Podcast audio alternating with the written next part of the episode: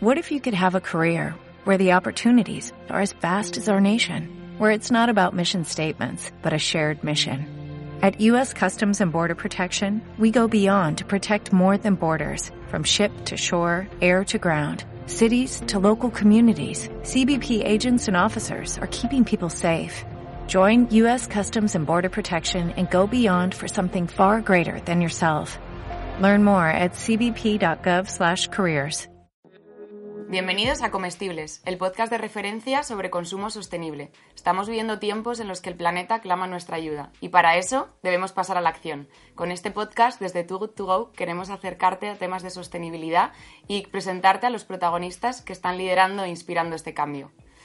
Como no voy a estar sola en esta misión, tengo a mi lado a Auriol, ¿qué tal? ¿Cómo Muy estás? Bien, muy bien, ¿y tú, Marta? Muy bien, otro día más con Pues ganas. sí, empezamos un nuevo episodio y, y realmente estamos viendo cómo el planeta nos está pidiendo un cambio en nuestros hábitos de consumo.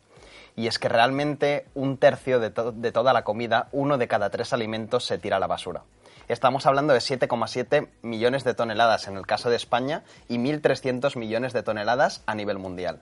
Y efectivamente es que en España se desperdician casi 8 toneladas de, comida y además parte de ese desperdicio se produce en los hogares. O sea, se habla de 42% de toda la comida que, que se desperdicia que surge en el ámbito doméstico. Y déjame darte algún dato más eh, respecto a los hogares. Se dice que en España en 2018 eh, se tiró 359 millones de kilos de fruta, 162 millones de kilos de verduras, 146 millones de kilos de lácteos, 73 millones de kilos de carne. Y así podría seguir, y es que realmente existe un problema muy grave de desperdicio en los hogares. Pero es verdad que debemos irnos hasta el inicio de la cadena y es que en la agricultura solamente el 39% de los alimentos que se producen terminan eh, desperdiciándose y es que al final va sumando todo ese desperdicio y llegamos finalmente a los hogares y, y todas esas cantidades pues casi no extrañan.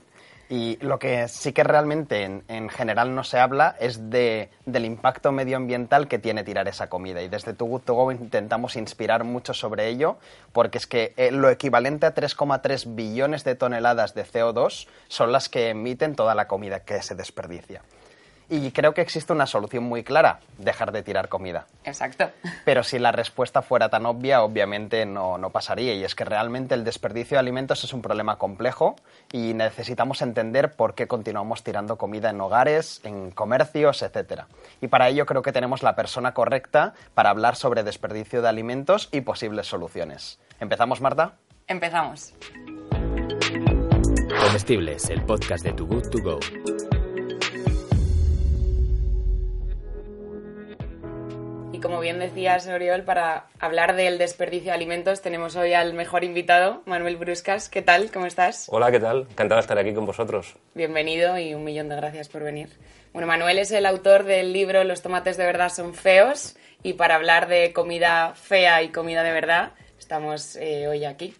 Bienvenido, Manuel. Muchas gracias. Y hemos estado bicheando, buscando un poco de información para, para bueno, preparar este podcast y, y hemos encontrado por las redes que te defines o te definen como un activista contra el despilfarro alimentario. ¿Qué es esto de ser un activista en el siglo XXI y cómo se materializa? Bueno, yo os cuento cómo empezó todo en el año 2011, ordenando armarios en casa, eh, la despensa, eh, descubrí que estaba tirando comida y apareció una fuerza interior, un fuego interior, cuando fui consciente que en el mundo, lo que habéis comentado antes, ¿no? un tercio de la comida se despilfarra. Y al mismo tiempo, cuando conecté esa idea con el hecho de que se estima que una de cada nueve personas en el mundo pasa hambre, me pareció radicalmente injusto. ¿Cómo puede ser que haya gente que pase hambre y al mismo tiempo estemos despilfarrando comida? Y brotó esa energía y decidí, voy a hacer algo. No sabía lo que quería hacer y desde el año 2011 he ido haciendo diferentes cosas. La palabra activista resume lo que he hecho y básicamente lo que quiero es que la gente sea consciente del problema, eh, pero sepa que al alcance de la mano tiene maneras de reducir este sinsentido que es el despilfarro de alimentos. Y es súper interesante y en este sentido, aparte de tu faceta activista, eres coautor junto con Alejandra Zúñiga del superlibro Los tomates de verdad son feos. Este libro. Eh, y creo que exponéis muy bien el problema sobre el desperdicio alimentario en diferentes facetas. Quizás nos puedes contar un poco más eh, sobre ello, pero eh, ¿esa fue tu herramienta como activista para empezar a concienciar sobre el desperdicio de alimentos?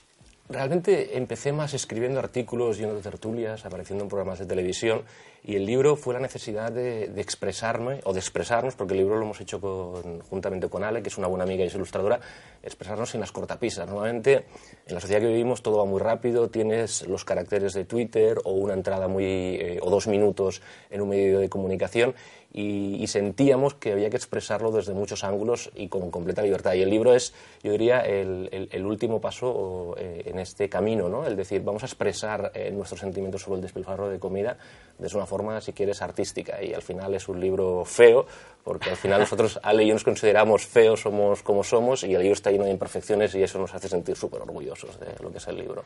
Bueno, yo tengo que decir que el libro me parece precioso y de hecho las ilustraciones me encantan, o sea que el libro feo no.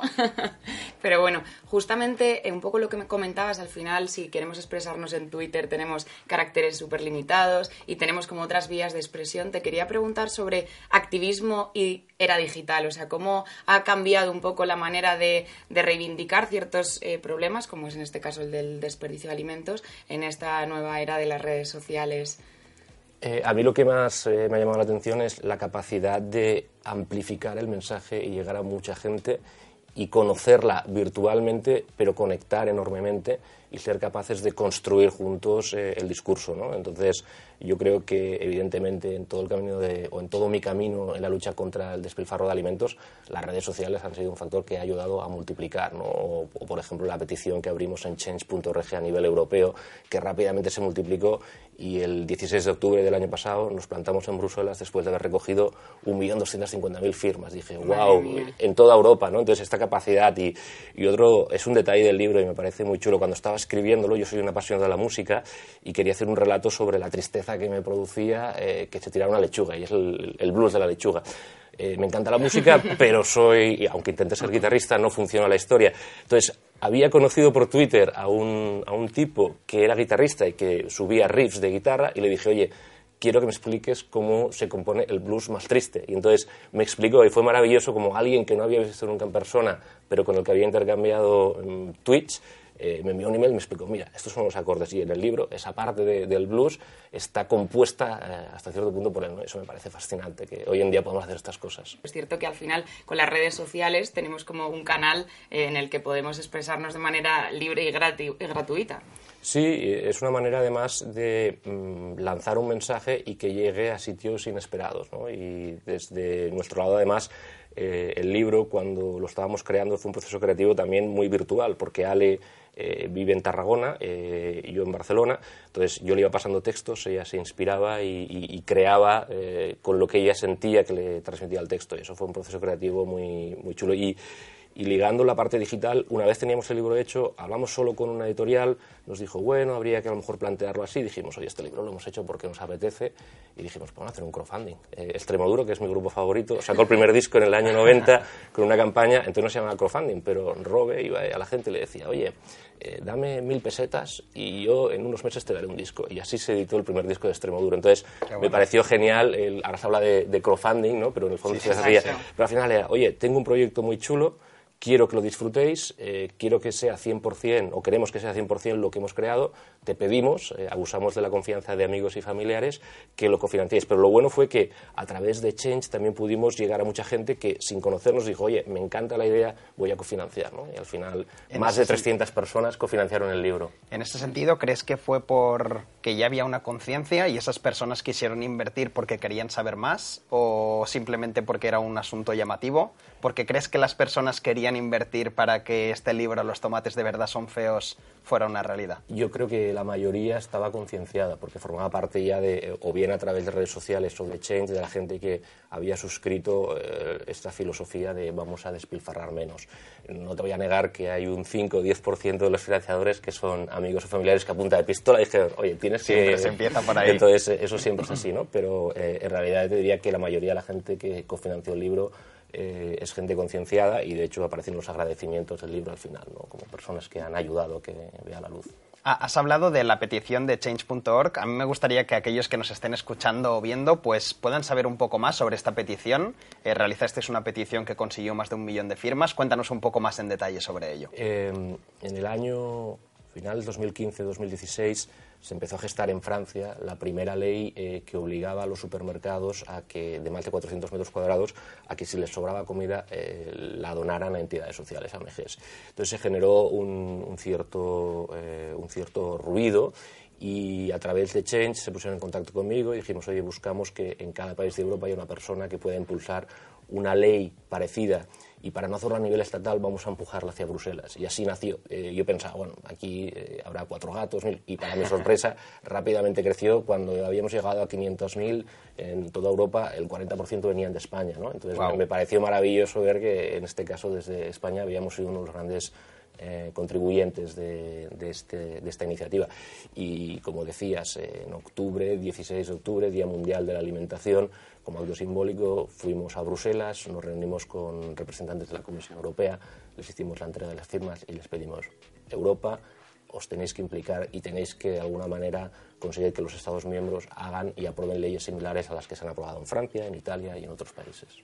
Eh, decías que un 40% de casi todas esas firmas venían de España.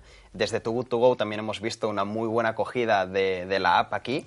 ¿Crees que ese amor a la comida en España provoca que seamos más conscientes con el problema del desperdicio? Por supuesto, yo creo que eh, proyectos como Too Good To Go eh, ponen sobre la mesa algo que, como siempre digo, eh, lo que no se comunica no existe. ¿no? Y cuando me preguntan cuál es el gran problema del despilfarro, que la gente no es consciente, no, sabe que se lanza comida. Incluso uno mismo piensa, yo no tiro comida y cuando vas al cubo de la basura dices, ¿y este pan? Bueno, eso no es, bueno, eso es desperdicio. Te puede gustar más o menos, pero lo es.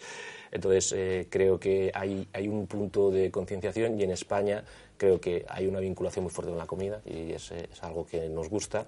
Hay un pasado no tan lejano eh, de posguerra donde se pasó hambre, literalmente, y después yo creo que considero que España es uno de los países donde hay un elemento de solidaridad o de conciencia eh, bastante significativo. Entonces creo que eh, esos ingredientes permiten cocinar un, iniciativas contra el despilfarro de comida. Queda mucho y creo que como país tenemos muchísimo que hacer, pero estoy contento de ver que poco a poco hay más iniciativas y hay más conciencia. Sobre todo porque hay predisposición a esa, a esa concienciación y a ese cambio de, de, hábitos que creo que es lo importante. Justamente comentabas antes que en 2011 es cuando te diste cuenta de verdad de ese problema real de decir, bueno, es que lo que estamos desperdiciando podría estar dando de comer a otras personas que están pasando hambre, que según datos de la FAO, pues con un, un tercio, un cuarto, creo que es un cuarto de toda esa comida, se podría destinar para, para alimentar a estas personas, ¿no? Entonces, al final, em, ¿cómo crees que se puede hacer esto? ¿Cuál es el límite? Un poco también eh, vinculando con el tema de, la petición de Change sobre las donaciones, sobre toda esta, esta relación. Esto que has dicho es muy importante porque a día de hoy nadie debería pasar hambre en el mundo. Hay comida suficiente para que todos podamos comer. Y si no es así es por diferentes motivos, seguramente temas políticos. Y hay un segundo elemento. Eh, cuando pensamos en un producto como, como el pan, el pan está hecho de cereales. El precio de los cereales a nivel mundial se fija por ley de oferta y la demanda. Cuando hay mucha gente que compra cereal, el precio sube. ¿Cuál es el resultado de esto? Que si nosotros compramos pan eh, que acabamos despilfarrando, hemos contribuido a que suba el precio y mucha gente, literalmente, en países del Sahel o del sudeste asiático no van a poder pagar el precio para eh, tener acceso a esos cereales. Hay una relación directa entre ese, eh, digamos, eh, sobreprecio que provocamos por el despilfarro, con lo cual hay un elemento de reutilizar, de canalizar, pero hay un elemento de reducir, es decir, consumir solo lo que necesitamos, no pedir más comida de la que necesitamos en los restaurantes, por ejemplo. Qué importante esto de cuenta es que al final es un poco en lo que va enfocado también nuestro podcast, el hecho de decir, bueno, un consumo sostenible, un consumo responsable, que es lo que se busca ahora y un poco cómo tienen que cambiar nuestros hábitos hacia esto. Totalmente. Volviendo, Manuel, a, la donación, existen muchas legislaciones que parece que se están moviendo en ese sentido. ¿Cuál es el límite hoy de la donación de alimentos? ¿Qué barreras nos estamos encontrando a nivel logístico, legal, para que no o sí se pueda donar un alimento? Hay un elemento fundamental eh, que hay países, sobre todo en el ámbito más anglosajón, donde aplica el concepto de la ley de buen samaritano, es decir, que si tú das o donas comida de buena fe, te exime de cualquier responsabilidad. Ese marco legal ahora mismo en España no está vigente. ¿Qué significa? Que hay eh, determinados establecimientos, por ejemplo supermercados, que mm, al final dicen, bueno, podría eh, decidir donar esos alimentos, pero quiero evitar que alguien, si se intoxica, eh, por ejemplo, me demande. ¿no? Entonces, el marco regulatorio, eh, sin duda alguna, no, no ayuda. después también, yo echo, hecho de menos que el marco permita, pues, oye, como sucede en Italia, unos incentivos fiscales, por ejemplo, para que esa donación sea también más fácil y pueda compensar esos costes logísticos que alguien va a tener que asumir en, en algún momento. Y después, ya que estamos en la parte de leyes, y es siempre mi comentario más importante, popular con los supermercados, eh, a mí me encantaría que hubiera una ley que obligara a los supermercados a eh, decir de forma transparente cuánta comida están despilfarrando. ¿no? Creo que eh, los supermercados al final tienen una cuota de responsabilidad tan alta como nosotros los consumidores, pero los consumidores somos auditados, ¿no? cuánta comida despilfarramos, nos escudos a la, basura. Y me parece bien, creo que los supermercados dicen tiramos poca comida. Bueno, el único supermercado que yo conozco que ha hecho pública la cantidad de comida que tira es Tesco y se ha demostrado que realmente la cifra que Tesco tira es mucho más alta de la que se supone que tiraban. Asumo que Tesco es tan bueno, tan mal supermercado como el supermercado promedio eh, en España, con lo cual me encantaría que hubiera una ley para que los supermercados hicieran pública la cantidad de comida que, acaban desperdiciando. Y en ese sentido el cambio pues eh, tiene que venir también de, de, la presión ciudadana y de querer más transparencia y que eso acabe impactando en la legislación. Totalmente y es que realmente el problema del desperdicio alimentario eh, es eh, totalmente loco. Y por eso nos gustaría empezar la siguiente sección que se llama titulares locos. Y lo que pretendemos Manuel es hacer un pequeño juego contigo. Te vamos a leer algunos titulares que pueden ser verdaderos o falsos. Y la idea es que puedas adivinar eh, si son correctos o no. ¿qué te parece? me encanta Fenomenal, pues si te parece te voy a lanzar el primero. El fin de las fechas de caducidad se acerca. Un grupo de científicos desarrolla una tecnología low cost que detecta si un alimento se puede comer incluso pasado de fecha. ¿Verdadero o falso? Verdadero. Pues es verdadero y además es una muy buena noticia, porque un grupo de expertos del Imperial College eh, ha descubierto una forma de determinar si un alimento es apto o no para el consumo eh, y así evitar su desperdicio. Es un dispositivo muy pequeño y además es bastante económico, que simplemente bueno, pues se pone un sensor en, el, en lo que es el producto, de manera que, bueno, pues nos asegura si, si, se puede comer o no se puede consumir. ¿Me permites hacer un inciso? Por supuesto. Hay una gran confusión entre fecha de consumo preferente y fecha de caducidad. La fecha de caducidad eh, es la fecha a partir de la cual consumir un producto supone un riesgo para la salud, sobre todo un producto fresco, esto aplica mucho carne, pescado. La fecha de consumo preferente simplemente indica que si consumes el producto pasada esa fecha, no hay ningún riesgo para la salud, quizá ha, perdido algunos de esos elementos que le dan sabor, ¿no? Pensemos en productos como la pasta, el arroz. Entonces, eso es, relevante y es otra de las peticiones que siempre desde el mundo del activismo decimos. Sería muy relevante explicar a los consumidores la diferencia entre uno y otro y que los supermercados y las tiendas de alimentación eh, fueran capaces de pasar estos mensajes a las personas cuando vamos a comprar. Justamente creo que ahí tenemos un grave problema y es que hay mucha gente que incluso un yogur dice que ha llegado a su fecha, pero ¿qué fecha, no?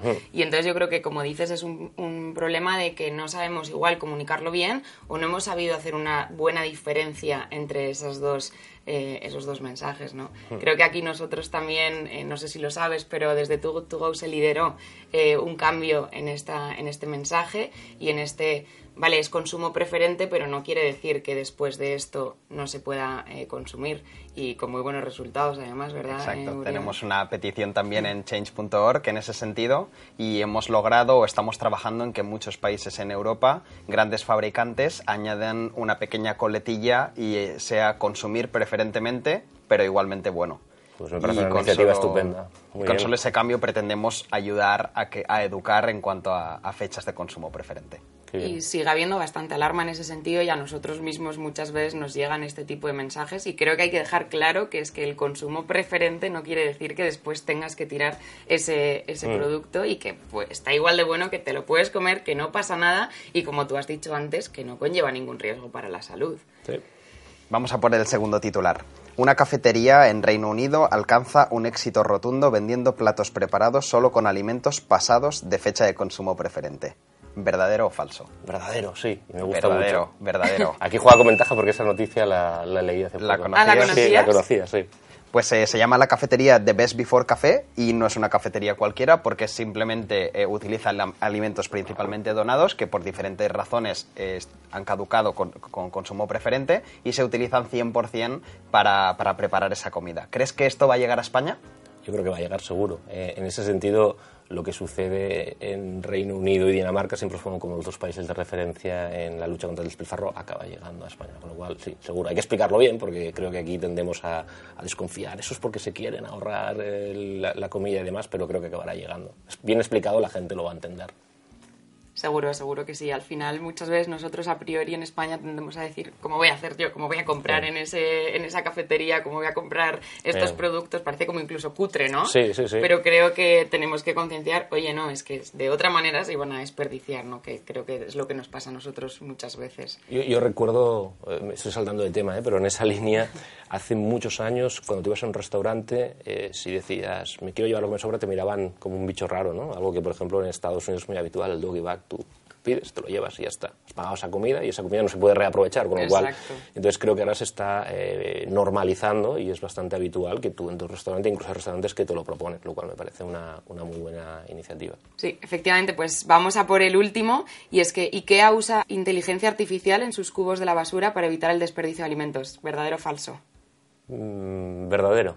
Pues es verdadera también y es que bueno pues eh, tienen basura inteligente como llaman ellos que básicamente pues han mm, monitorizado todo lo que tiran para que los chefs y las personas encargadas de la, de la producción sean capaces de reducir y ver cuáles son esos productos que, que están tirando.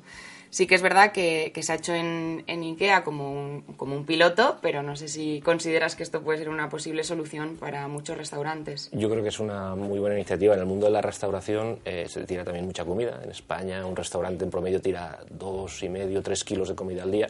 Hay conciencia de que tienen que reducirlo, con lo cual me parece una iniciativa estupenda. Hay que ver sobre todo cómo llega al pequeño restaurante. ¿no? Para una cadena grande tiene seguramente recursos y capacidad de gestionarlo.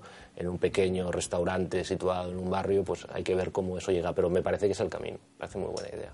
Debería, ¿no? O sea, al final aprovecharnos también un poco de toda esa inteligencia artificial y, como decías antes, del Big Data y tal, para no solamente tener cálculos, sino aportar soluciones. Sí. Manuel, me gustaría retomar y, y volver a, o continuar hablando de tu libro, de los tomates de verdad son feos. Eh, me has comentado antes eh, pues que lo divides como en tres partes cada capítulo. Cuéntanos más qué encontraremos en ese libro, qué podemos encontrar, por qué esas tres partes. Sí. Eh, las tres partes responden un poco a lo que somos Ale y yo, pero a lo que creo que somos los seres humanos. Son la razón, el corazón y la ilusión.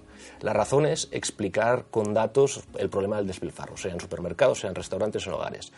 Eh, ¿Qué nos hemos dado cuenta con el tiempo? Que al final, cuando repetimos números, hay gente a la que le resbala, no, no le llega, ¿no? Y, y hay gente a la que sí. Entonces, por eso hablamos al cerebro, la razón.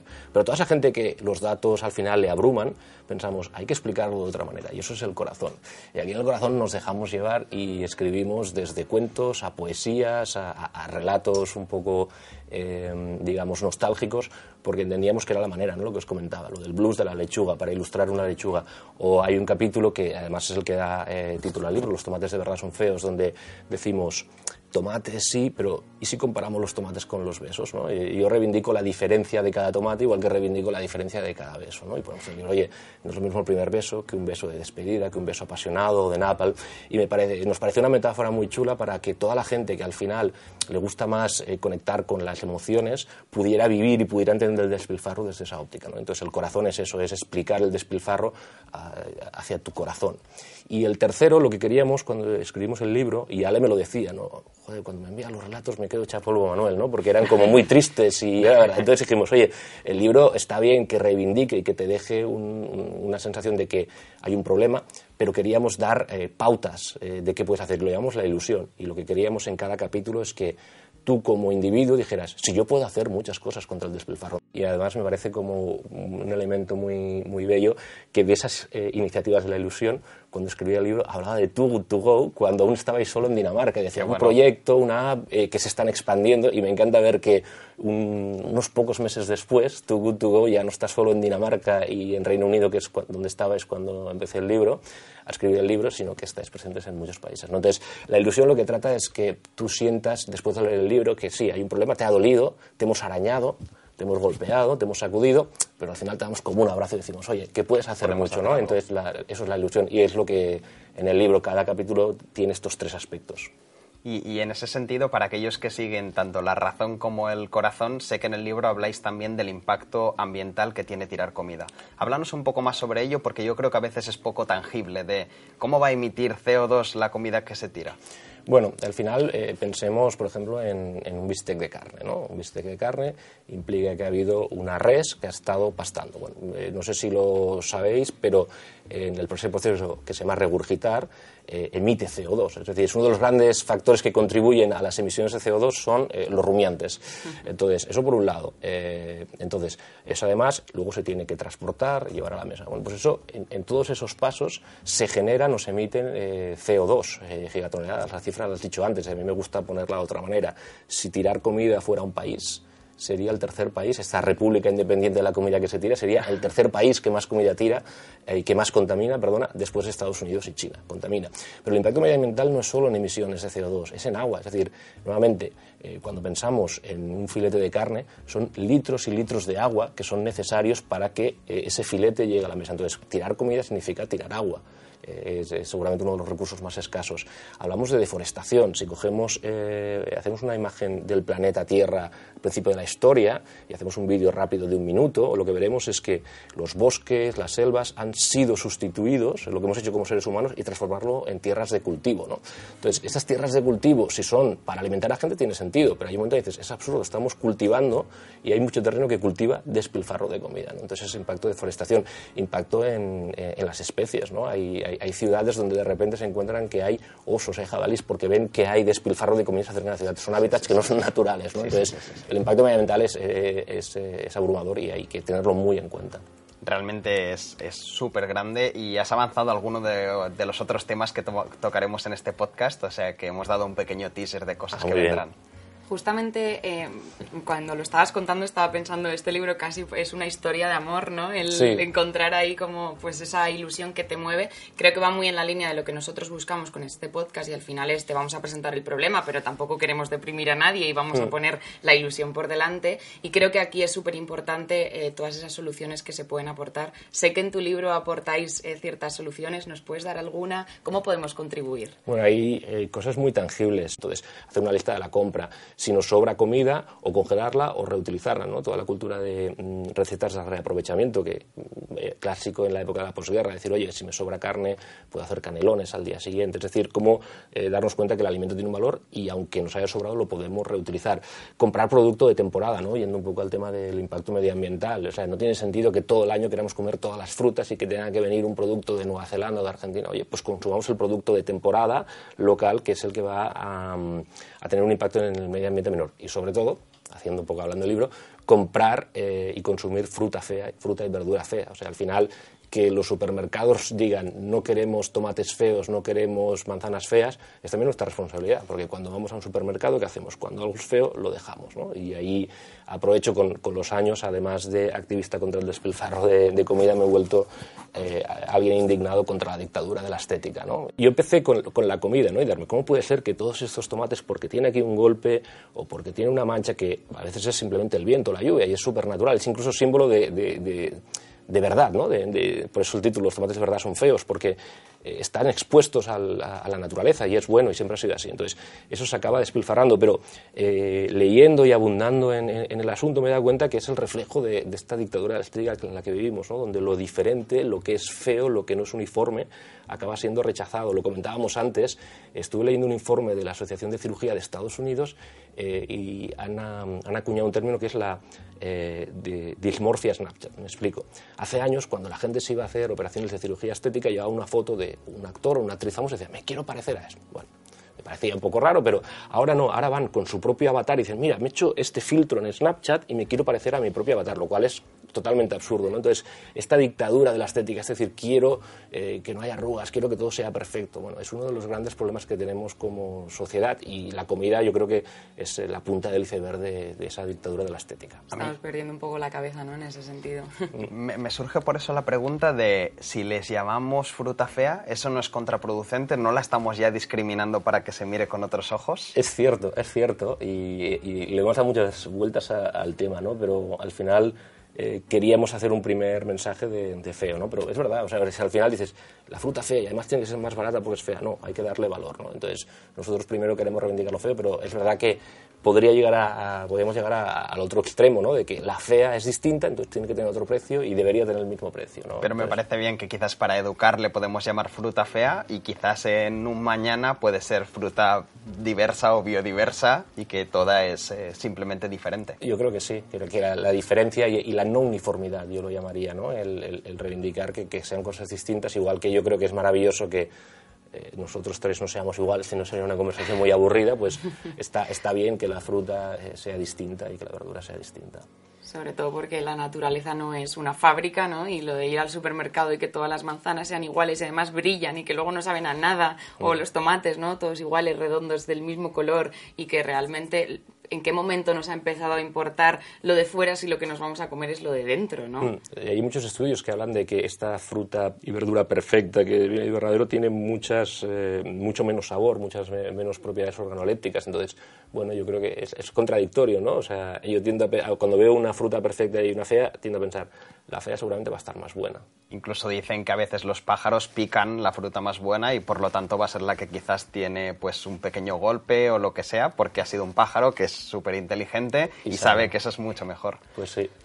Y Marta, pasamos a la Waste Warrior Question y le contamos un poco a Manuel. Pues si te parece, te vamos a comentar, aunque yo creo que ya sabes eh, mejor que nadie lo que es un Waste Warrior, pero básicamente, y seguramente el resto ya, ya nos, los- lo habréis escuchado, eh, nosotros desde Too Good To Go, que estamos, pues como sabes, muy comprometidos con este eh, pues, cambio de hábitos y que no se desperdicie esta comida, a toda la gente que contribuye a esto le llamamos Waste Warriors y entonces no les queríamos dejar fuera de estos episodios y entonces les hemos eh, invitado a que preguntaran algo a, a nuestro invitado, en este caso Qué a bien. ti. Entonces, si te parece, ¿se la lanzas tú? Sí, eh, en este caso te preguntan que qué le dirías a un agricultor, a un político o al dueño de un supermercado respecto al desperdicio de alimentos si lo tuvieras delante.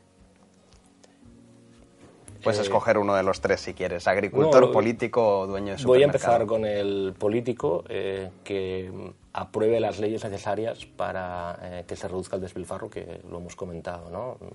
Que los supermercados tengan que donar los excedentes, que haya una ley del buen samaritano, que haya que hacer pública la comida que se tira. En política lo veo bastante claro. En supermercados creo que sería eh, hacer todo lo posible para eh, reutilizar bien los excedentes y luchar contra la dictadura de la estética. Es decir, los supermercados al final pueden marcar y cuando rechazan una cosecha, el agricultor dice no la quiero, están contribuyendo al despilfarro. Entonces creo que lo que podrían hacer los supermercados es empezar a canalizar y vender fruta fea como un producto más y sobre todo no provocar el paga dos y llévate tres, ¿no? ese tipo de ofertas.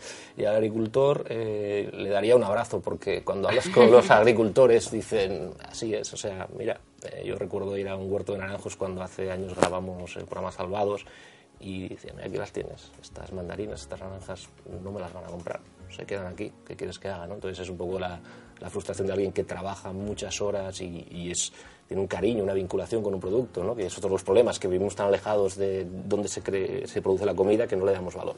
Entonces eso es, eso es lo que haría, abrazarlo. Qué bueno ese, ese abrazo. Justamente eh, creo que deberíamos remarcar, eh, y es bastante importante, que incluso uno de los ODS es para reducir nuestro, nuestro consumo y creo que es suficiente relevante que para 2030 tenemos que cambiar esto sí o sí, ¿no? Entonces parece que estamos con el tema del plástico, que es súper grave, pero parece que el tema del desperdicio de alimentos cada vez más coge fuerza y, y pueden cambiar las cosas, o deben cambiar, así nos lo han dicho. Sí, yo soy tremendamente optimista y cuando pienso, cuando yo empecé el camino, lo que veía y lo que veo ahora, creo que hay un ecosistema mucho más vivo de iniciativas y luego veo países eh, como Reino Unido y Dinamarca donde cuando analizan qué ha pasado en una serie de cuatro o cinco años hay reducción real del, despilfarro. ¿no? Entonces, en Dinamarca, primera ministra o ministra de Agricultura se implicó en el tema. Hace poco, la- hace dos semanas, estuve en Valencia en un evento también de despilfarro. El alcalde de Valencia hizo un discurso contra el despilfarro de comida y creo que eso es relevante. Entonces, soy optimista, nos lo marcamos como objetivo, nos queda mucho, pero sí, mira, siempre digo que la tendencia es lo importante, ¿no? La tendencia es buena. Qué bien. Manuel, con este libro, Los tomates de verdad son feos, estás ayudando a salvar el mundo. Pero hoy queremos eh, hacer un juego contigo y, y ver, porque al final para salvar el mundo, para cambiar las cosas, debemos ser creativos y muy disruptivos. Entonces, eh, te, vamos a, te vamos a hacer una pregunta y la segunda parte de esa pregunta eh, va, a estar en, va a estar en uno de estos papeles que vas a tener que coger aleatoriamente. Así que si te parece, coge uno de estos papeles eh, que tiene Marta Tenemos aleatoriamente. este botecito. Uno. Puedes coger Coge uno, uno, sí. sí. Coge uno del, del bote Para y ti, lo para puedes ti, leer. sí, léelo. Una cerveza. Bien. Entonces la pregunta es, ¿cómo salvarías el mundo con una cerveza? Bueno, estas, eh, mira, eh, en, el, en el evento este que estuve en, en Valencia, eh, vino Tristan Stewart, que es como la, la persona que a mí más me inspiró y cuyo libro me, hizo ver la importancia del despilfarro. Y habló de un proyecto que él ha lanzado, donde lo que hace es elaborar cerveza a partir de los restos de pan. ¿no? Y explicaba, descubrí que antiguamente la cerveza se elaboraba con, con pan y, y lo que ha hecho es lanzar una marca de cerveza eh, que además de que está buena, está elaborada con restos de pan que los supermercados eh, están generando. Entonces, es lo que se me ocurriría. Muy bien, Muy totalmente. buena forma de salvar el mundo y sobre todo creo que ibas a decir, ¿no? Sí, sí, sí. Que hemos tenido un invitado que ha pasado, que ha estado en este sofá, que justamente son españoles, están en el País Vasco y están haciendo eh, cerveza con, con despilfarro. Qué bueno. Así que sin duda no es una cosa disruptiva, sino que es una realidad y podemos efectivamente salvar el mundo con una cerveza. Sí. Y por eso queremos regalarte, obviamente, eh, el, nuestro obsequio de Waste Warrior y Para que, que puedas- sigas salvando el planeta. Ah, pues muchas- Qué bien, muchas gracias. y aquí que puedes hacer tu compra, obviamente, sin generar eh, residuos extra. Me parece muy Eh, importante el tema del plástico y muy bonita la bolsa. Muchísimas gracias. Podemos seguir salvando comida a través de la app de Too Good To Go y luchando esas batallas para que el desperdicio sea cada vez un problema eh, menos complejo. Un millón de gracias, Gracias a vosotros. Manuel, por haber venido, por esta charla tan interesante. Creo que nos vamos con una lección, sobre todo que es la de tenemos un problema, pero tenemos mucha ilusión. Nos vamos incluso con algún gesto romántico y abrazos para, Abrazos para todos. Para todos. para todos. Em, muchas gracias eh, por, por escucharnos, por contestarnos y al resto pues podéis seguir escuchando nuestros episodios, podéis suscribiros en YouTube, podéis escucharnos en todas las plataformas y nos vemos en el siguiente episodio.